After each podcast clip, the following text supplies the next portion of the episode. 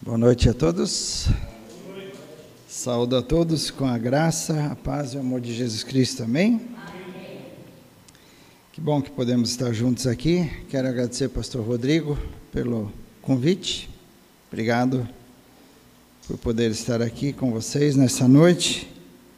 Que Deus realmente abençoe a cada um que está aqui e também nos assistindo online. Que Deus realmente possa falar aos nossos corações nesta noite. Amém? Vamos orar? Senhor, eu quero te louvar e te agradecer por essa noite, por esse momento agora onde podemos meditar na tua palavra, pensar sobre aquilo que tu tens para nós. Fale aos nossos corações, que o Espírito Santo esteja me usando como teu instrumento, Senhor, para falar aos que estão presentes, aos que estão assistindo online ou irão assistir. Enfim, Senhor, que tu fales aos nossos corações. Em nome de Jesus. Amém e amém. Qual é o propósito de Deus para a tua vida? Você já parou para pensar sobre isso? Qual é o propósito de Deus para a sua vida? Será que você nasceu só para comer, beber, dormir, trabalhar? Será que é só esse o propósito da, da sua vida? Claro que não.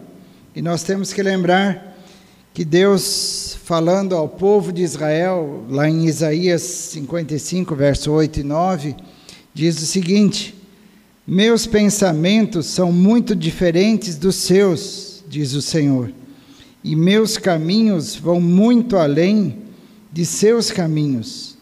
Pois assim como os céus são mais altos que a terra, meus caminhos são mais altos que os seus caminhos, e meus pensamentos mais alto, altos que os seus pensamentos. É fato que Deus usou esse texto para falar ao povo de Israel, mas o princípio é o mesmo para a gente. O princípio é o mesmo que vale para cada um de nós aqui. E nesse sentido, é, talvez você pense que Deus não tem nenhum propósito para a sua vida, ou que não há nenhum propósito na vida em si, mas o que é importante você pensar é que Deus tem um propósito para a sua vida. Deus tem preparado algo para a sua vida. Deus tem realmente um objetivo estabelecido para a sua vida. E é importante que você busque esse é, objetivo. Mas quando a gente para para pensar o que realmente Deus espera de nós, o que Deus quer de nós, então eu diria, em primeiro lugar, a gente poderia pensar aquilo que está escrito em Efésios capítulo 1, do 3 ao 14, que nós vivemos para quê? Para a glória de Deus. Nós vivemos para louvar a glória de Deus. Nós vivemos de tal maneira para que Deus seja louvado, para que Deus realmente receba as honras através é, da nossa vida. E aí a minha pergunta é: a sua vida tem servido para o louvor da glória de Deus? A sua vida tem servido para o louvor da glória de Deus? Um outro propósito que eu vejo assim, que é geral para todos nós, é que Deus quer que nós sejamos santos, ou seja, separados para Ele porque Ele é santo, Deus é santo. Então Ele espera que nós, como seus seguidores, como é, cristãos, também sejamos santos e realmente façamos a diferença. É, hoje mesmo, lá no Boqueirão, eu li o texto de Filipenses é, 2, de 12 a 18, onde Paulo, no verso 15, diz que nós somos os luzeiros deste mundo, no meio de uma geração corrupta e pervertida, ou depravada, depende da tradução. Então, é, é além de nós vivemos para o louvor da glória de Deus, nós também devemos nos destacar como pessoas santas, pessoas separadas para Deus, não fazendo aquilo que é, o mundo faz, as coisas erradas que o mundo faz. E mais um propósito que eu vejo que Deus tem para cada um de nós é que nós sirvamos a Ele. Aonde quer que nós estejamos, Deus quer que nós o sirvamos seja aqui no Cajuru, no Boqueirão, no nosso trabalho, na nossa família, entre os amigos, aonde quer que seja, nós devemos servir e fazer isso com alegria, não por obrigação, mas com alegria. E quando nós é, falamos em servir ao Senhor, existem mil e uma coisas que nós podemos fazer para que sirvamos a Deus de fato e de verdade. Nesse sentido, olhando no geral é, para a palavra de Deus, né, eu destaquei três pontos aqui, mas a gente poderia falar muitos outros pontos do propósito de Deus para a vida de cada um. Mas além disso, existe um propósito específico para cada um. Que Deus realmente tem esse propósito, né? E para a gente descobrir qual é o propósito para a nossa vida, é, nós precisamos ter intimidade com Deus. Nós precisamos estar juntos de Deus. Nós precisamos realmente é, ter comunhão constante com Deus, através da leitura da palavra, através da oração, através da comunhão com outras pessoas, é, como nós estamos tendo aqui. Então é realmente importante, né? Mas nesse sentido também eu quero falar um pouco sobre o mover do Espírito Santo que está acontecendo é, lá na Asbury University ou é, Asbury College, é, uma universidade cristã em Vilmore, é, no estado do Kentucky, Kentucky, nos Estados Unidos. Não sei se você tem acompanhado, se você tem visto alguma coisa a respeito. É algo fantástico que tem acontecido ali, mas é interessante. Aquilo me chamou a atenção e é, eu fui pesquisar um pouquinho mais sobre isso. Eu fui pesquisar um pouco mais sobre tudo isso. Mas para quem não sabe, desde o dia 8 de fevereiro desse ano, ou seja, desse mês, dia 8, é, ali começou um mover do Espírito Santo naquela faculdade, naquela universidade. Alguns o chamam de avivamento, mas nós podemos dizer realmente que é um mover do Espírito Santo é, em meio àquelas pessoas, aqueles estudantes, que agora já se expandiu para é, todas as pessoas que querem chegar ali. Mas, é, olhando um pouco para a história dessa universidade, dessa é, faculdade, dessa universidade, ela foi fundada por John Wesley Hughes. E essa é, é fundação é, foi em mil 890. E qual que era o objetivo? Levar os rapazes e as moças que ali estudassem a realmente terem uma vida cristã, a terem uma verdadeira vida espiritual, uma vida de santificação.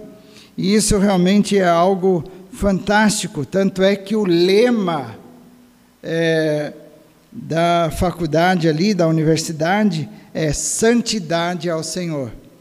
Eu não sei se vocês já repararam, é, tem um altar e por cima do altar tem um escrito ali, é, que é santidade ao Senhor. E o John Wesley é, Hooks, né, tem que falar o sobrenome para não confundir com outro John, John Wesley, né? Ele foi pastor metodista, trabalhou 12 anos como pastor e um ano em campo evangelístico, eu entendo que seja campo talvez missionário, né?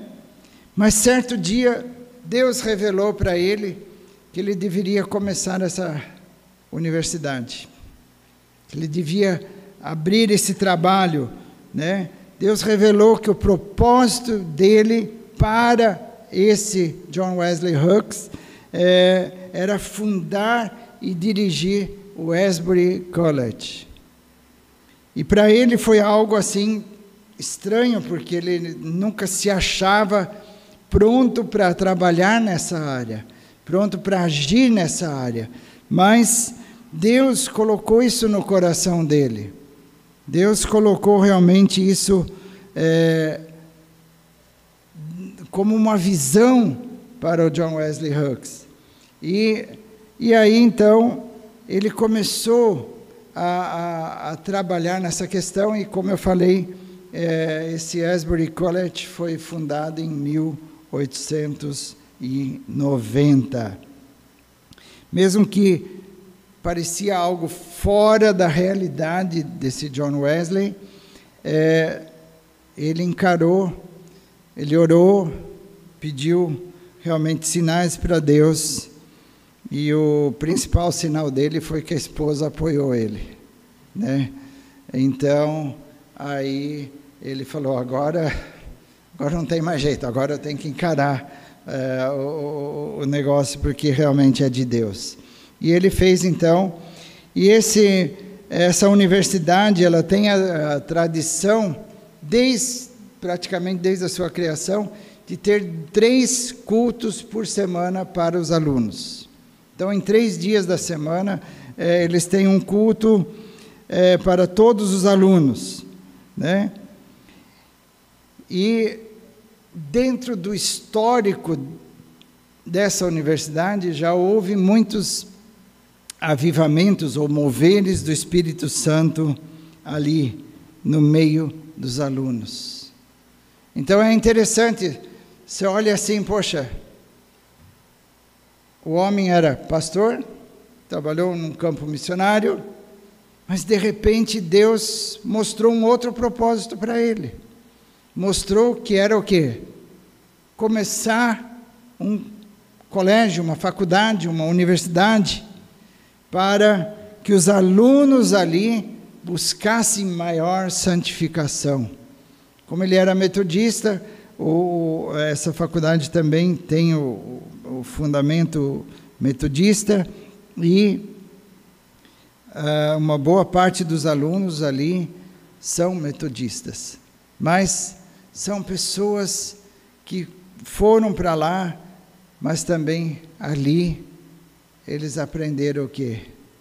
Que deveriam viver uma vida em santificação, viver uma vida em santidade, serem dedicados ao Senhor, realmente fazerem a diferença ali onde estão.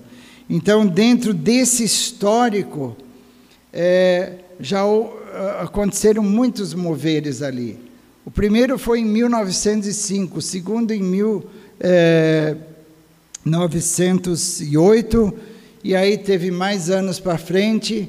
É, um importante que eu vou mencionar é de 1970, e o último é, grande avivamento, o mover do Espírito Santo ali foi em 2006, e agora então esse de 2023. E, mas é, o que chama atenção, que esse culto do dia 8 de fevereiro desse ano foi um culto normal. O pregador não foi nenhum pregador convidado, um grande nome, coisa assim. Foi um simples pregador ali, me parece que era um, um pregador um pastor de jovens que pregou normalmente a palavra de Deus. Antes houve louvor, houve adoração, e aí ele pregou, E, e no final do culto, esse pregador chamou as pessoas à frente para orarem. E ali começou o mover do Espírito Santo. Ali começou realmente é, o agir do Espírito Santo no coração daqueles jovens, daqueles alunos. É, começaram a ocorrer orações, também confissão de pecados, quebrantamento, houve realmente aquele senso da presença de Deus e tudo que foi acontecendo ali foi o quê? Foi acontecendo naturalmente, não foi nada forçado, não foi nada imposto ou nada planejado, a coisa começou a acontecer é, espontaneamente. É, não houve falar em línguas, não houve nem profecias, nem visões, e nem chamado para curas. Houve cura sim, parece que houve testemunho de curas, mas é, não foi feito com esse propósito. Não aconteceu nada ali com esse propósito. Né? Também não tinha pessoas caindo, gritando ou fazendo qualquer outra coisa.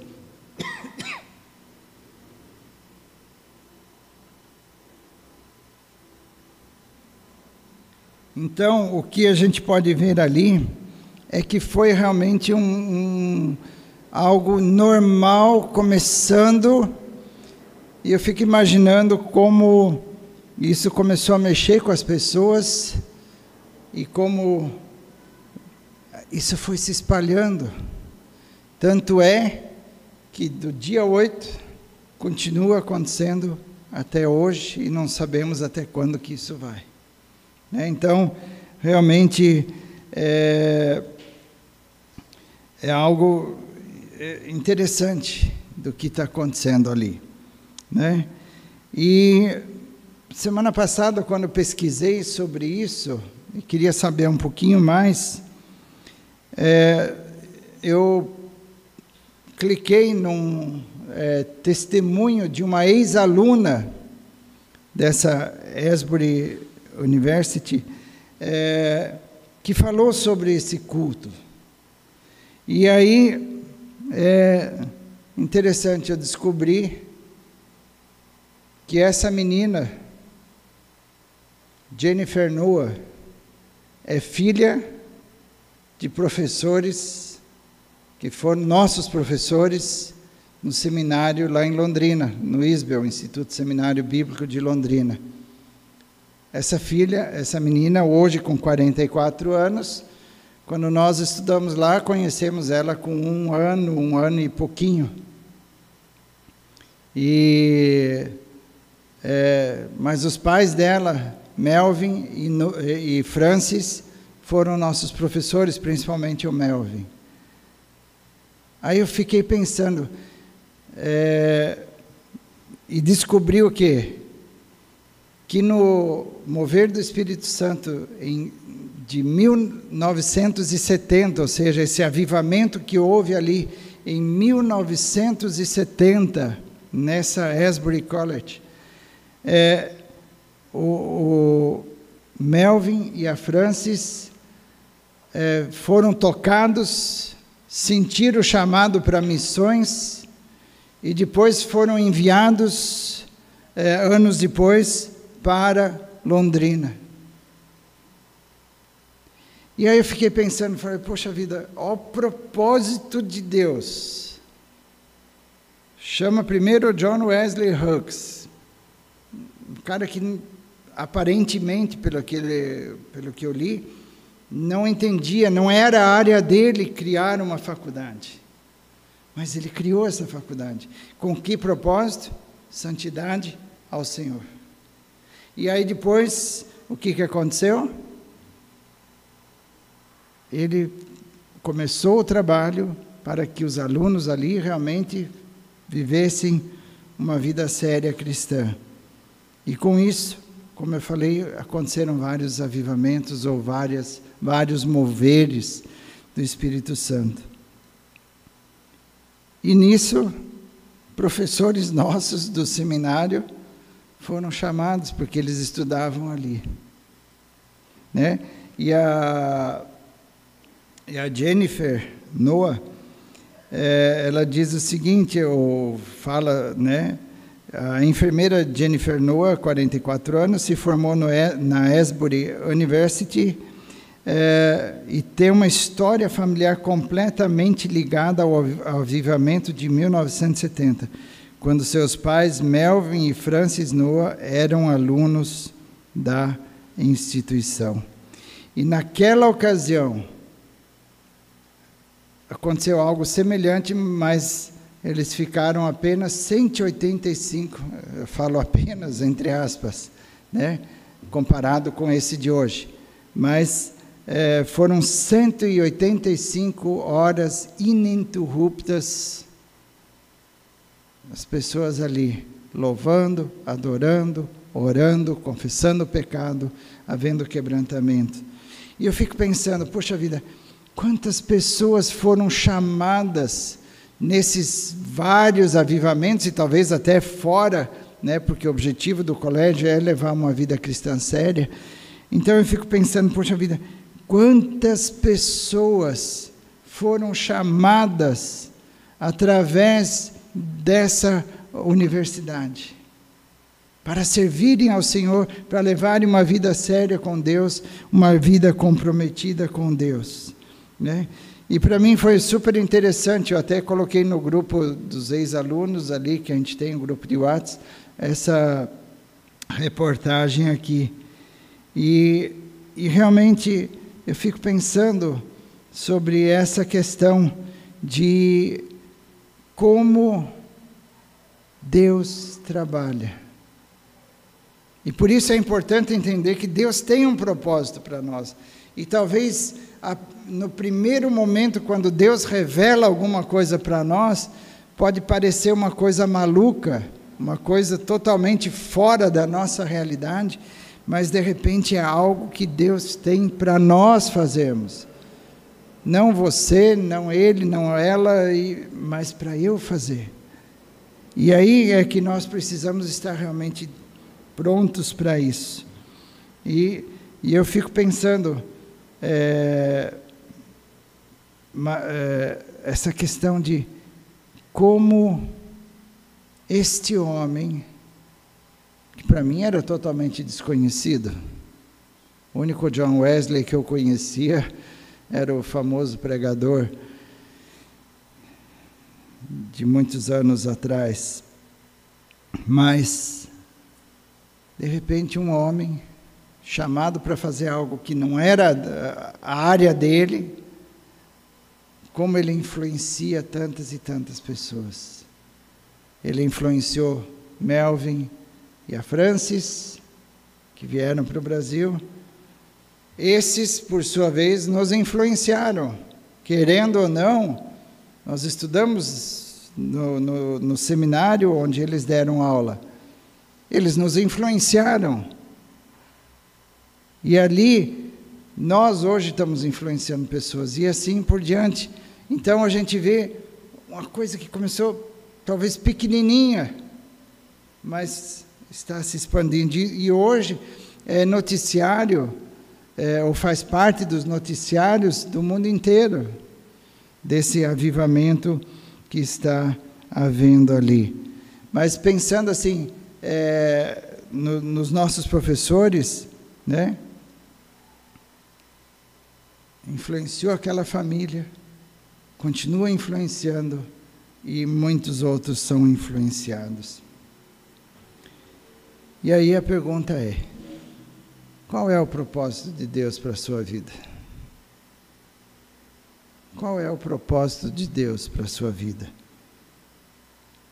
E eu creio que eu vejo isso, que hoje a nossa vida cristã, quando eu falo nossa igreja, ou a igreja, de modo geral, no Brasil, a igreja cristã, precisa passar por um novo avivamento. Precisa passar por uma transformação. Precisa haver mudança. Porque o que, que acontece no nosso país? Qual é a situação do nosso país? Nós vemos ali corrupção, nós vemos tantas coisas erradas acontecendo. Final de semana passado foi o que? Carnaval, festa da carne, as pessoas realmente é, se agradando, ou dentro da teoria, nessa época posso fazer tudo o que eu quiser, ninguém é de ninguém. E quantas outras coisas estão acontecendo? não só no Brasil, mas pelo mundo inteiro, mas vamos pensar no Brasil, que é o nosso país.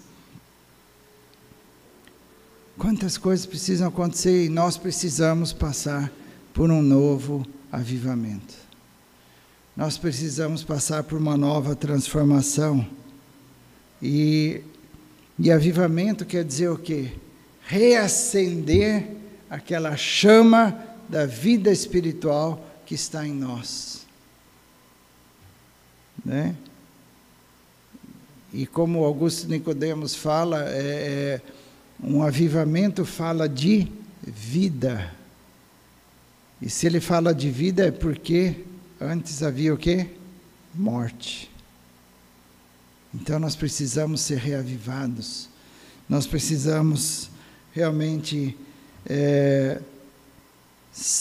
de novo desse agir, desse mover do Espírito Santo na nossa vida. E nós precisamos buscar isso. Nós precisamos buscar isso mais e mais. Um avivamento muitas vezes é precedido por um declínio moral, espiritual. E o que, que a gente está vendo hoje? No mundo todo, como é, um exemplo, mas no Brasil há um declínio moral, há um declínio espiritual, há um declínio realmente daquilo que é a verdade, palavra de Deus. E como é que a gente percebe esse declínio? Esvaziamento das igrejas. Isso é um grande sinal, né? é, muitos filhos de crentes desviados, afastados, indo por outros rumos, falta de interesse em missões, ainda bem que aqui tem um quadro inteiro falando de missões, né, que já é uma tradição aqui da IEL Cajuru, é, se envolver em missões, mas quantos não se envolvem em missões, quantos não valorizam missões, né? É, a uma aceitação dos padrões do mundo, né? desde criancinha até jovem, até adulto, todo mundo se adapta o quê? A os padrões do mundo. É mais fácil aceitar isso do que lutar contra, né? Acabou aquele fervor da vida cristã, né? Quantas pessoas se ouve falar: opa, hoje eu li é, o texto de Salmos, hoje eu li Isaías, hoje eu li é, Êxodo, hoje eu li Mateus, Marcos, Lucas, João, hoje eu li o Novo Testamento, né? Na, na nossa igreja lá no Boqueirão tem uma menina de oito anos que está lendo Apocalipse, e os pais, né? É, estão atentos para ver o que, que vai acontecer ali, mas a menina está eufórica, ela quer ler o Apocalipse, ela está lendo o Apocalipse, né? E, mas será que a gente vê esse fervor hoje nos adultos, nos jovens, nos adolescentes? Será que hoje as pessoas estão realmente buscando é, a Deus? Né? Os cultos não atraem mais, as pregações não mexem mais com as pessoas, e há um esfriamento em relação às coisas de Deus. E um avivamento, um mover do Espírito Santo, ele transforma tudo isso. Né? Então, primeiramente, nós precisamos, se nós queremos ser reavivados por Deus, nós precisamos fazer o quê? É, realmente é, nos submetermos à vontade e aos propósitos de Deus para a nossa vida. Um reavivamento da vida de uma pessoa começa com arrependimento, dos pecados, confissão dos pecados, abandono dos pecados, acertar aquelas situações e precisa haver mudança. Precisa haver mudança. Se não há mudança na, na, na vida, no caráter das pessoas, então o que, que adianta dizer que é cristão? O que, que adianta dizer que é cristã? Né? E quando é, ocorre um avivamento, o que, que acontece ali? As pessoas têm uma, um novo amor por Jesus. Ou reacender aquele primeiro amor, né? É, acho que foi para a igreja de Éfeso que Jesus falou: Tenho contra vocês que vocês abandonaram o primeiro amor. Será que nós que estamos na igreja hoje, que estamos é, assistindo online, ou seja, onde for, temos ainda aquele primeiro amor para com Deus? Ou já foi abandonado muito tempo? Então, se nós queremos um avivamento espiritual na nossa vida, nós precisamos começar por nós, mas precisa haver mudança mudança de fato e de verdade. E quando há um avivamento na nossa vida, o que, que acontece? Nós começamos a valorizar de novo aquilo que Jesus fez por nós. Aquilo que Jesus fez por nós e aquilo que Ele é. Porque muitas vezes nós esquecemos, lembramos do que Jesus fez, tudo bem, beleza, ele veio, nasceu, é, ficou no mundo 33 anos, morreu, ressuscitou, foi para junto do Pai. Talvez a gente sabe isso na teoria, mas o que, que isso quer dizer para nós? Jesus não veio brincar aqui 33 anos e depois ir embora. Ele fez isso por mim, por você, por cada um. Para quê? Para que nós vivamos essa vida é, cristã, que nós valorizemos isso, lembrar do que Jesus é, né? Você já estudou Jesus? Já, já olhou o que Jesus é? Ele fala que ele é luz do mundo, caminho, a verdade, a vida, a ressurreição e a vida. Cordeiro de Deus, João Batista falou isso de Jesus. Quantas coisas Jesus é. E será que isso ainda tem valor para nós? Será que isso faz diferença na nossa vida? Se nós queremos um avivamento, nós precisamos realmente voltar para isso. E essa nova vida, trazida pelo Espírito Santo, ou movida pelo Espírito Santo, ela pode mudar indivíduos, mudar igrejas, denominações, mudar cidades e mudar países uma nação. Né? Se você tiver interesse, você pode colocar no Google ali avivamentos, e aí vão aparecer muitos vídeos, esteja atento também para ver que tipo de avivamento. Mas se você quer ver algo fantástico, é, clica uma vez em avivamentos nas Ilhas Fiji, F-I-J-I, Ilhas Fiji. Clica ali para ver o, o agir de Deus ali, que foi muito interessante, muito interessante. Procurem vídeos, né? E quais são os efeitos, então, de um avivamento? Como eu já falei, primeiramente, arrependimento dos pecados, confissão dos pecados, mudança de vida. Não adianta nada o pessoal ficar dias e dias adorando, louvando a Deus e sair de lá e continuar a mesma coisa fora de lá. É a mesma coisa que nós na igreja, não adianta a gente vir na igreja, aqui temos cara de bonitinho, de santinho, e depois saímos lá fora e não praticarmos o que a gente aprende. Então precisa haver mudança na vida. Precisa haver verdadeiro louvor. Aquilo que eu falei, um dos propósitos de Deus para a nossa vida é o quê? Vivemos para o louvor da glória de Deus. Então, realmente vivemos uma verdadeira adoração a Deus. Será que você adora verdadeiramente a Deus? Há um despertar, um reacender da chama espiritual, há uma saída da mornidão espiritual há um impacto na sociedade, né? E o que eu vejo é, que aconteceu com o John Wesley Hooks,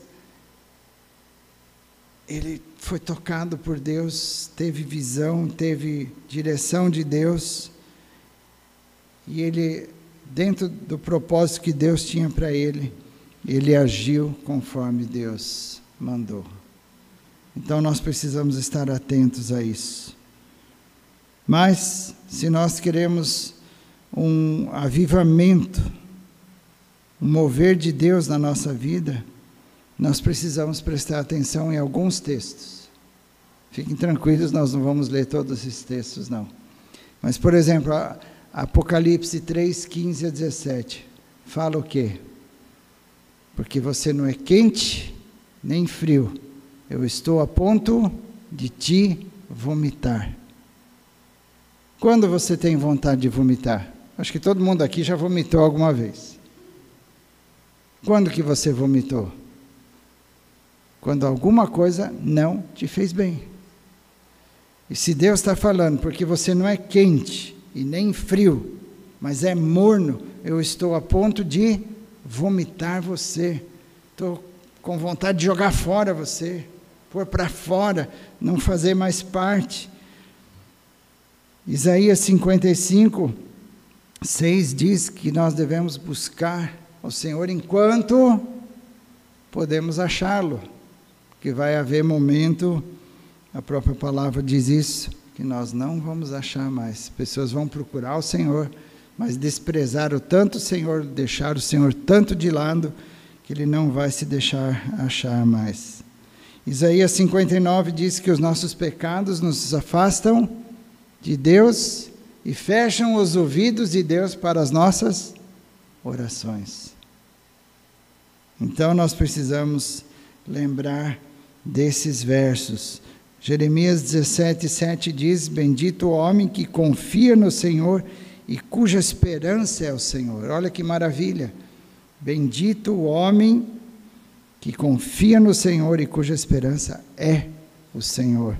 E Jeremias 33, 3 diz ali: Invoca-me e te responderei, anunciar-te-ei coisas grandes e ocultas que não sabes.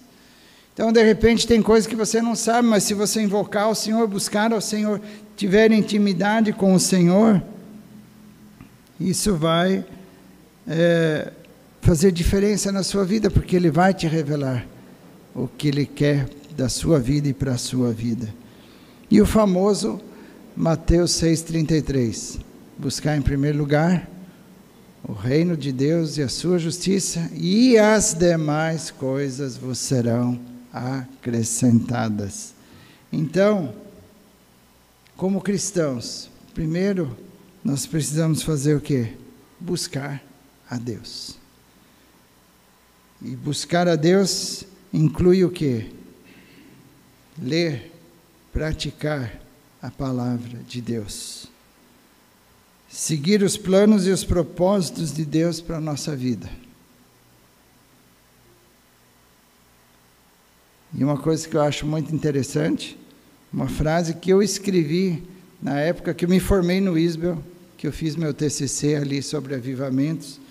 Uma frase que eu escrevi ali naquela época foi que nós cristãos deveríamos despertar interesse nos não cristãos, ou até curiosidade nos não cristãos, através do nosso viver, através da nossa, do nosso dia a dia. E o que as pessoas estão vendo no nosso dia a dia? Estou atraindo as pessoas para o Senhor ou espantando as pessoas do Senhor? Que Deus opere em nós, através do Espírito Santo. Que haja um mover do Espírito Santo, primeiramente na nossa vida. Que haja um reavivamento na nossa vida. E que realmente sejamos instrumentos de Deus nesse mundo. Amém? Vamos orar?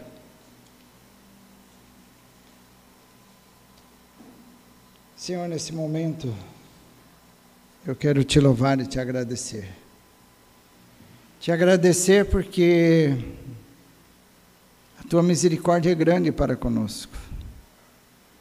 Apesar das nossas falhas, dos nossos pecados, tu nos amas e tu tens um propósito para cada um de nós. E nesse sentido também, é, a tua misericórdia se renova sobre nós a cada manhã. E eu te louvo, te agradeço por isso. E por isso mesmo nós podemos nos firmar cada vez mais em Ti, na Tua palavra.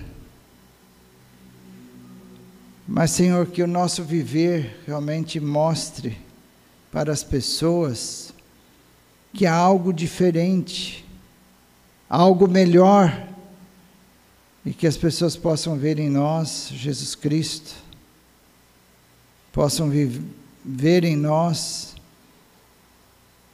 o verdadeiro cristianismo, que possamos atrair as pessoas, despertar a curiosidade nas pessoas, porque a nossa vida é diferente e então falarmos de Jesus, da necessidade de Jesus, de, da necessidade de ler a palavra de Deus, tua palavra. Senhor, em nome de Jesus eu peço que tu realmente faças uma obra de transformação, nos reavivando, nos restaurando e assim transformando as nossas vidas. Que vivamos uma vida diferente mesmo, uma vida mudada, uma vida transformada. Te louvo, te agradeço, porque nós temos o privilégio de meditarmos sobre tudo isso e pensarmos sobre tudo isso.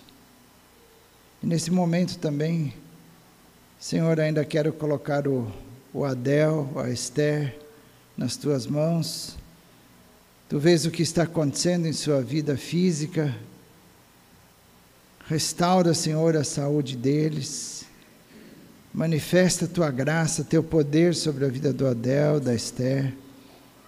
Mas também, Senhor, que eles possam sentir o teu agir na vida deles, o teu transformar na vida deles, e que eles possam sentir essa necessidade de realmente terem a Ti junto deles. Fortaleça, anima, Cura, restaura, Senhor. E assim eu peço isso para todos que precisam realmente do teu agir, do teu transformar em suas vidas. Abençoa-nos é, nesta noite, em toda essa semana, que as nossas vidas sejam para a tua honra e para a tua glória, em nome de Jesus. Amém e amém.